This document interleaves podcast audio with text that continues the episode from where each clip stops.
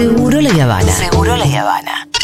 Un viaje de ida a algún lado que está buenísimo.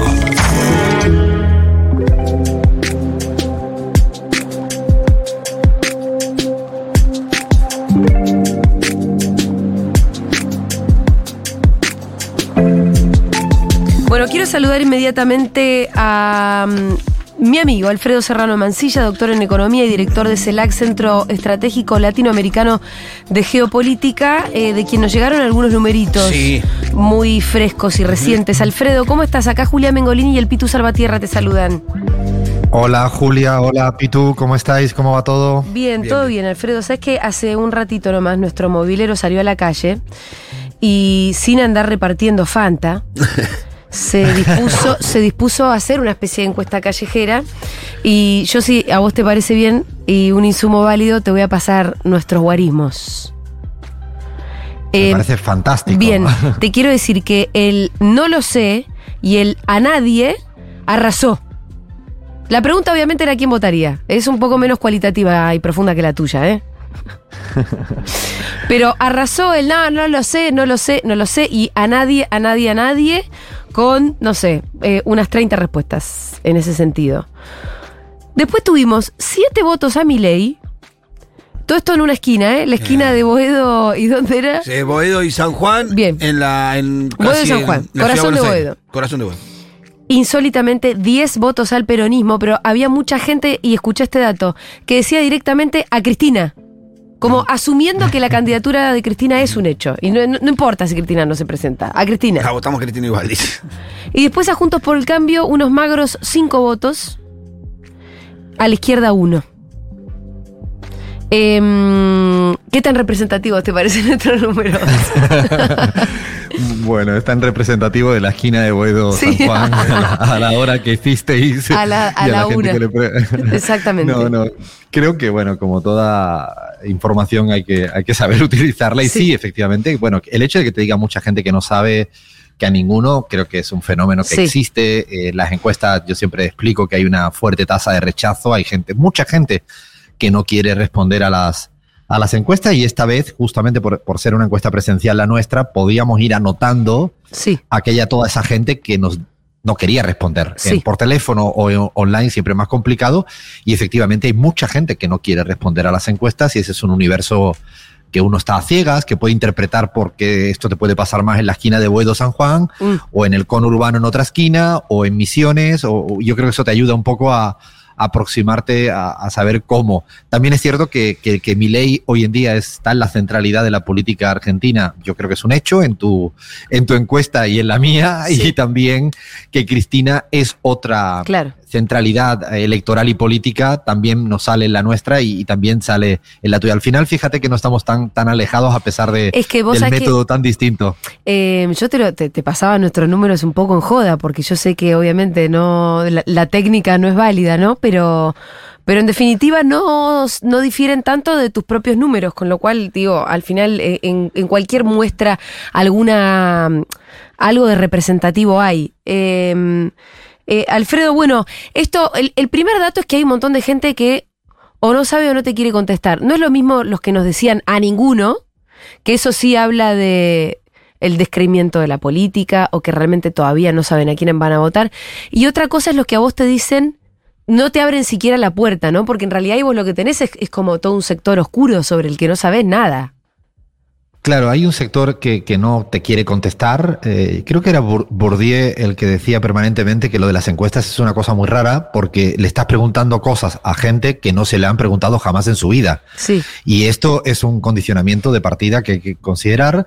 Pero como te decía, es- uno va notando toda la gente que no te contesta. Es en un barrio popular, es jóvenes, es mayores, es, es de, de- de clase más alta. Eh, yo creo que eso te ayuda un poco a perfilar. Me parece que todavía estamos lejos Sí. de, de la, del momento de la elección. Las pasos es una transición medio intermedia que yo creo que tampoco que genere un entusiasmo exagerado y más cuando la situación económica es tan jodida, tan complicada. Lo que sí detectamos en la encuesta, Julia y Pitu, es que no hay apatía, lo que hay es mucha bronca Claro, con sí. todo. Sí. Hay Sí. mucha decepción. Yo creo que en el barrio, en, en una carnicería, en una panadería, si sacas un tema, me parece que no hay apatía. Lo que hay es un quilombo importante en términos de bronca, de decepción, de incertidumbre, de ese tipo de sensaciones, ¿no?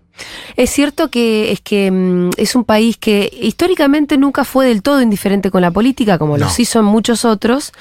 Eh, hay cultura política y por otra parte hay una crisis económica que te obliga a estar al tanto. Es imposible no echarle la culpa a alguien. si- Claro. Claro, claro. Alguien tiene que ser responsable de esto, por supuesto.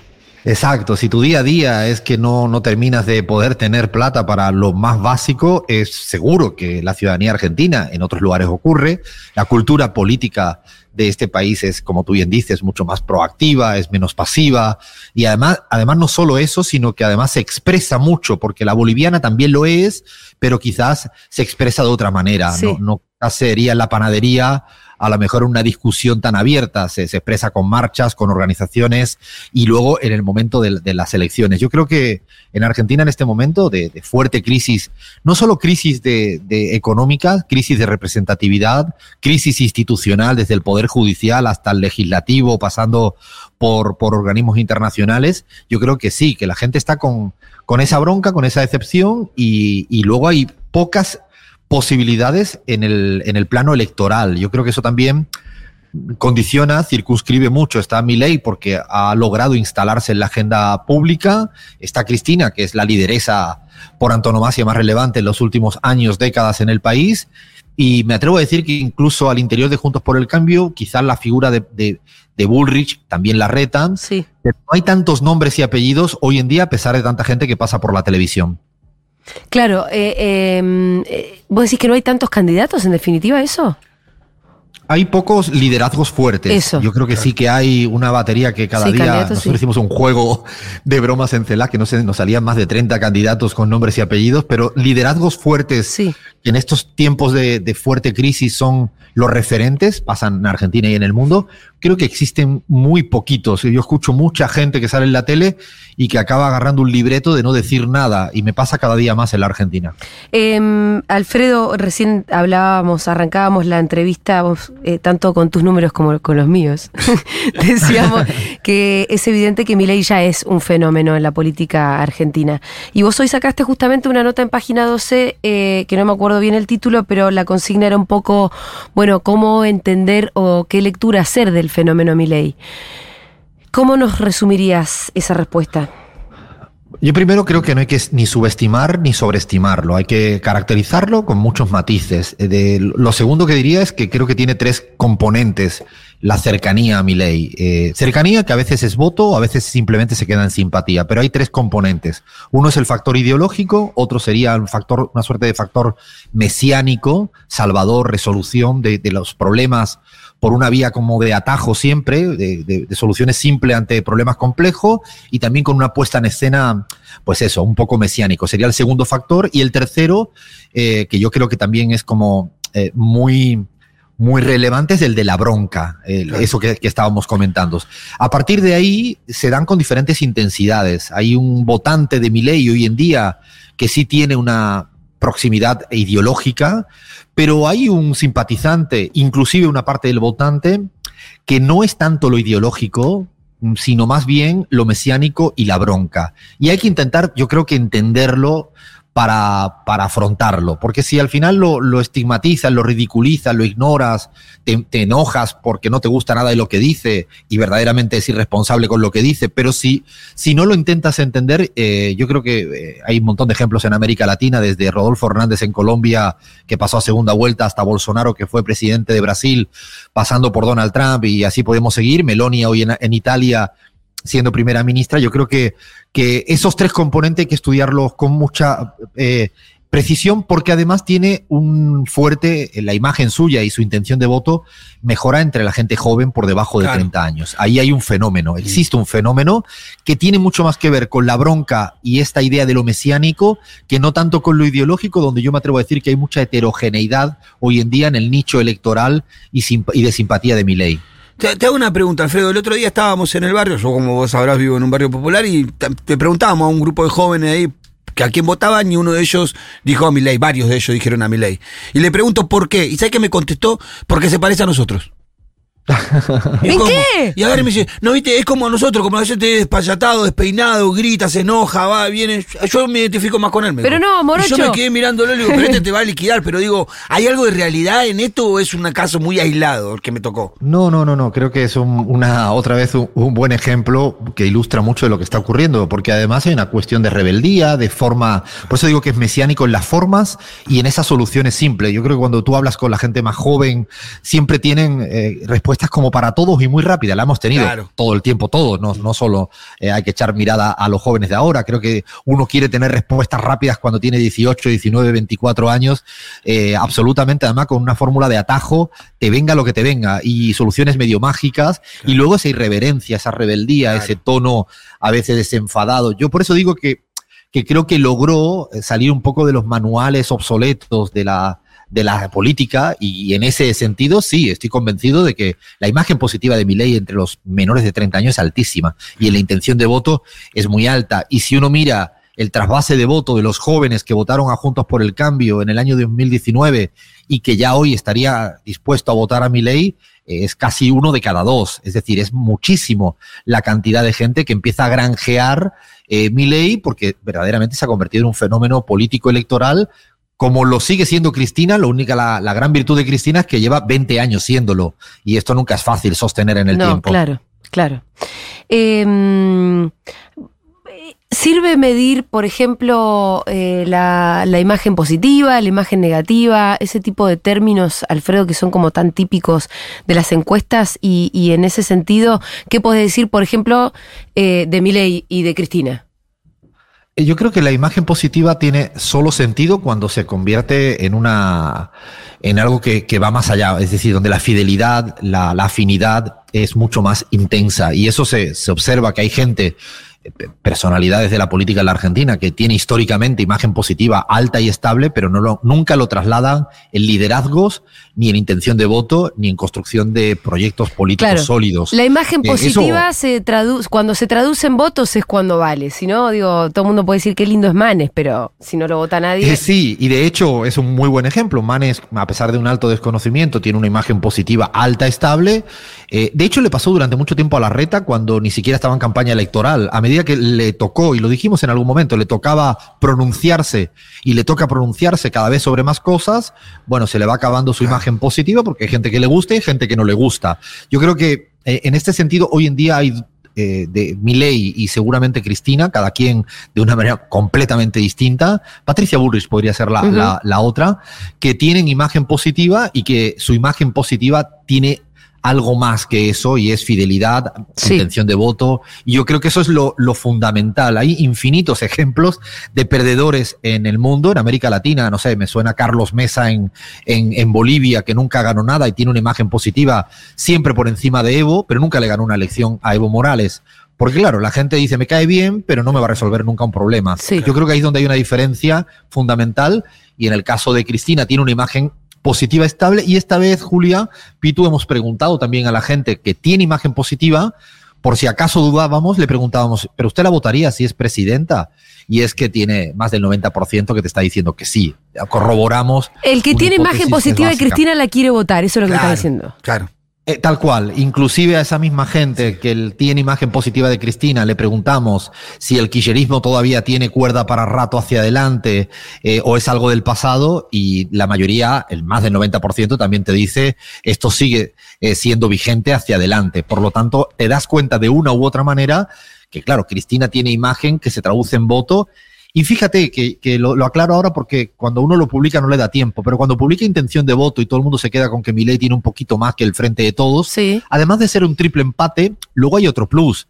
Y es que tenemos, hemos puesto tres boletas simulando una con un nombre y apellidos, Javier Milei, y dos que no tenían rostros Que todavía son una no- incógnita, ¿no? O que todavía se tienen que definir en el caso de Juntos por el Cambio, adentro de una paso entre Larreta y Bullrich.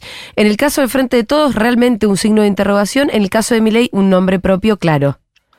Esto influye y mucho porque es evidente que cuando tú sabes que existe mi ley y lo puedes votar, bueno, decides. En el otro no sabes si va a ser Cristina o va a ser Massa o va a ser Capitanich o va a ser Scioli. O sea, son perfiles completamente distintos y, es- y eso hace que condicione un poco cualquier simulación que hoy en día se pueda hacer, incluso Claro. como la hemos hecho nosotros, con boleta hasta preparada para que la gente le resulte más atractivo. A pesar de eso, por eso hay que tomarse un poco con mucho cuidado. Lo que sí es cierto en los números, más que la precisión, es decir, hay tres grandes patas, tres grandes electores, tres grandes fuerzas hoy en día. Y a partir de ahora veremos, dependiendo de los nombres, dependiendo de lo que vaya ocurriendo, pues todavía queda mucho tiempo. Bueno, por ahora hablaste de un triple empate, lo que quiere decir es que uno puede imaginarse que al balotaje puede pasar cualquiera de esas tres patas.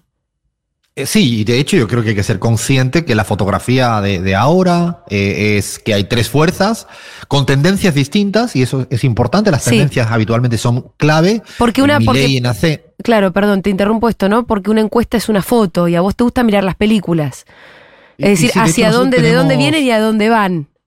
Tenemos la de octubre nuestra, que también es mm, metodológicamente similar para hacer comparativas, y efectivamente ves un ascenso de la fuerza electoral Milei, una caída del Juntos por el Cambio y una estabilidad en el frente de todos, eh, con, el- con eso que tú decías del signo de interrogación, donde hay un factor determinante. Cristina te asegura estar con votación por arriba Sí. de lo que hoy en día tiene el frente de todos. Ok, Cristina, ella eh, mide más que si vos preguntás, votaría al frente de todos. Sí, sí, mide, mide unos puntos más Sí. eh, que son evidentes y que además le pondría siendo mucho más competitiva la fórmula. Luego, que, que ocurra, ¿no? Yo creo que eso se lo, se lo dejamos a los pitonizos y pitonizas Sí. del momento porque es casi imposible Ahora, saber. eh, lo que también vos no, no sé cuánto podés llegar a sacar de una encuesta es que Cristina como candidata movilizaría a un núcleo duro que se pondría a militar, digamos. O sea, eh, que de otro modo posiblemente no suceda. Em, Sí, eh, Alfredo, vos ahí decías, bueno, mi ley creciendo, Juntos por el Cambio bajando. Esto hace pensar que los votos de Juntos por el Cambio están emigrando hacia mi ley. Sí, es que eh, yo creo que, que en la época de lo que decimos Sí. la posmodernidad hay Sí. valores de toda la vida como lo auténtico que son determinantes. La gente quiere lo auténtico y si lo auténtico es que mi ley sale a decir la cantidad de cosas que dice sin ningún tipo de filtros y sin ningún tipo de diplomacia, eh, claro que efectivamente hay un votante de Juntos por el Cambio que, que sí, que efectivamente. Y aparte hay un lastre del macrismo. Nosotros hemos preguntado a la gente respecto a la responsabilidad del macrismo, cómo vivía económicamente en la época de Macri, y ese lastre existe, y eso es lo, un poco la gran ventaja que tiene también Milei, que es lo malo porque nunca gobernó, pero lo bueno porque está, no tiene ninguna mancha. No, eso siempre es un Claro. pro, y, pro, pro y contra, y yo creo que, que el Macri, el macrismo, se- hay cuatro años donde la gente vivió muy mal y además te lo reconoce a día Mm. de hoy, incluso la gente de signo más conservador. Unos lo explican porque Macri se equivocó, otro porque fue muy lento en sus reformas, porque no se atrevió. Cada uno le busca el argumento que quiere en función de su plano ideológico. Sí. Bueno, mi ley lo que te representa es un camino, una receta, eh, y, y sí, hay un trasvase. De hecho, en la interna de, de Juntos por el Cambio hemos detectado que hay una suerte de empate técnico entre Larreta y Bullrich cuando hace seis, siete meses era evidente la victoria rotunda de Patricia Bullrich respecto a Larreta. Ajá. ¿Por qué? Porque el votante de Juntos por el Cambio prefiere hoy en día eh, irse al, al sitio auténtico que representa la- los valores ultraneoliberales de, de Milei. Claro. Em, ahí podría existir la. Ahí uno ve como más afinidad, por ejemplo, entre Bullrich y Milley que entre Bullrich y el propio Larreta, ¿no? Es absoluto. De hecho, hemos cruzado imagen positiva de Milei. Además, hay mucho cuento, mucho mito. Por ejemplo, todo el mundo, ah, escuché alguna vez decir a varias gente que, que, que la imagen positiva de Cristina se solapaba con gente con imagen positiva de Milei. No, no existe. Eso no. Es marginal. No, no, Es muy no, marginal. Prácticamente. Nada, no existe. Lo que sí es cierto es que si correlacionas imagen positiva de, de Bullrich con, con Milley y otro tipo de atributos que medimos en las encuestas que no publicamos, como firmeza, extremismo, tipología de ideas, eh, eh, todo ese tipo de cuestiones, la correlación entre Bullrich y Milley, y de ello creo que tienen esa tentación permanente de juntarse, ¿no? Y yo creo que ha estado encima de la mesa. Me parece que hay un- ha habido un problema de tiempos a la hora de ordenar, eh, ordenarse ellos internamente, pero que, efectivamente hay una correlación, porque no solo es en lo ideológico, también en ese sentido Patricia Bullrich va más de frente, va más directa, es capaz de reírse en el marco de la Cámara de Comercio de los Estados Unidos en la Argentina y soltar una barbaridad, como le dijo frente a una pregunta respecto a la, al intento de asesinato a Cristina Fernández de Kirchner, riéndose, diciendo sí. en inglés la barbaridad que dijo. Bueno, eso... Mm te das cuenta que en las formas también tienen un cierto, un cierto parecido a sí, Milley. Sí, totalmente. Y eso en, en, en, la, gente, la gente también lo nota. Sí. Sí, sí, porque la reta lo, lo diría de otra manera sí. y seguramente lo, lo, lo, lo, diría con ese exceso de diplomacia, camuflaje. Claro. Yo no creo que, que, piense muy distinto, en eso no soy de los que, que tenga que, creencias que, que, pertenezcan a corrientes ideológicas distintas, pero sí la, la, puesta en escena. ¿Qué importa en política? En política importa y cómo sí. se dicen las cosas. ¿Qué te parece? Yo creo que en ese sentido me parece que es siempre mucho más prudente eh, y a mí lo agradezco en términos de la democracia. Eh, Alfredo, nos estamos quedando sin tiempo. Cuando vengas para acá podés pasar por, por la radio, ¿te parece? Eh, te la debo esa, ya te digo. Sí, sí. sí. Eh, pero si igual por lo menos se está escuchando muy bien. Em, hay algo más que me interesa, que es que en, en tus datos la evaluación de la gestión del gobierno nacional es... Eh, negativa en general, es muy alta la imagen negativa de la gente, un 77% sí. tiene una evaluación de la gestión del gobierno nacional negativa, 77%. Y sin embargo, la, la imagen positiva de Cristina se mantiene uh -huh. más o menos alta, alrededor de un 30%, de acuerdo a lo que vos dijiste. Esto en definitiva quiere decir que la gente no le pasó la factura a Cristina. No. Era una de las grandes dudas que teníamos en esta encuesta y, y lo que ha logrado Cristina y el kirchnerismo como identidad política es eh, eh, escindirse de manera relativa, porque nunca es del todo, ¿no? Siempre tienes un pequeño peaje, un coste, por, porque en, en, términos de gestión el gobierno es valorado negativamente, fundamentalmente en cuestiones económicas. Yo creo que si bien hay un peaje, un, un coste que existe, pero en su mayoría los que son fieles al kirchnerismo, y yo diría casi en términos así muy figurativos, metafóricos, le dan una, una o varias vidas más. Es sí. decir, no es que estén contenta, contentos con todo, no, eh, pero es cierto que la, la, claridad quizás también discursiva, yo creo que hay hitos importantes que en un momento no se detectan, pero el, el no votar en el Congreso eh, el bloque kirchnerista el acuerdo con el Fondo Monetario Internacional claro. es algo que estoy convencido que hacia adelante tiene mayor importancia de la que quizás en el momento se hablaba de el, como los porotos, cuánto tienes, cuánto no tienes. Eso no. Ahora eh, hay más legitimidad para que Cristina pueda criticar al Fondo Monetario Internacional porque sí, no avaló, porque o que no lo haga Oscar Parrillo, que, o que lo haga el propio Axel, o que lo haga el propio Máximo, ¿no? Eh, no puedo despedirte sin preguntarte eh, cuál para vos es el candidato que mejor sintetiza al kirchnerismo por fuera de Cristina. Indudablemente Axel Kisilov y, sí. y después de, de él uh, Guado de Pedro. El, el, resto de candidaturas al interior de, del frente de todo están absolutamente alejados. En preferencias, no, Massa no. Massa, eh, no hay ninguna. La mayoría de los kirchneristas, eh, cuando le preguntas directamente, no, crean, no creen que de ninguna de las maneras sea el más afín, ni, el segundo más afín a, a, Cristina en términos ideológicos y además en términos de preferencia en una hipotética paso en la que participaran todos y todas sin Cristina. Tampoco Massa está. Es que está muy lejos de los valores de Axel. Quizás se le pega un poco más a los valores de Guado, aunque sí. sigue siendo Guado más preferido, pero también es por el fenómeno Axel. Si sacáramos a Axel de la ecuación, los datos, y lo hemos estudiado, eh, Guado sería infinitamente más preferido por, por afinidad eh, que en relación a, a Sergio Massa. Eh, ¿Es muy pronto por preguntarte por escenarios en un balotage? Yo digo que es imposible. Se mide, okay. se hace todas las mediciones habidas y por haber, pero con honestidad, porque es muy difícil que la gente se ponga ya a eso seríamos, estaríamos hablando de noviembre. Imagínate, estamos en, en mayo, no sabemos todavía quiénes son los candidatos para las PASO, mucho menos quién pasaría de los tres y después quiénes son los dos finales.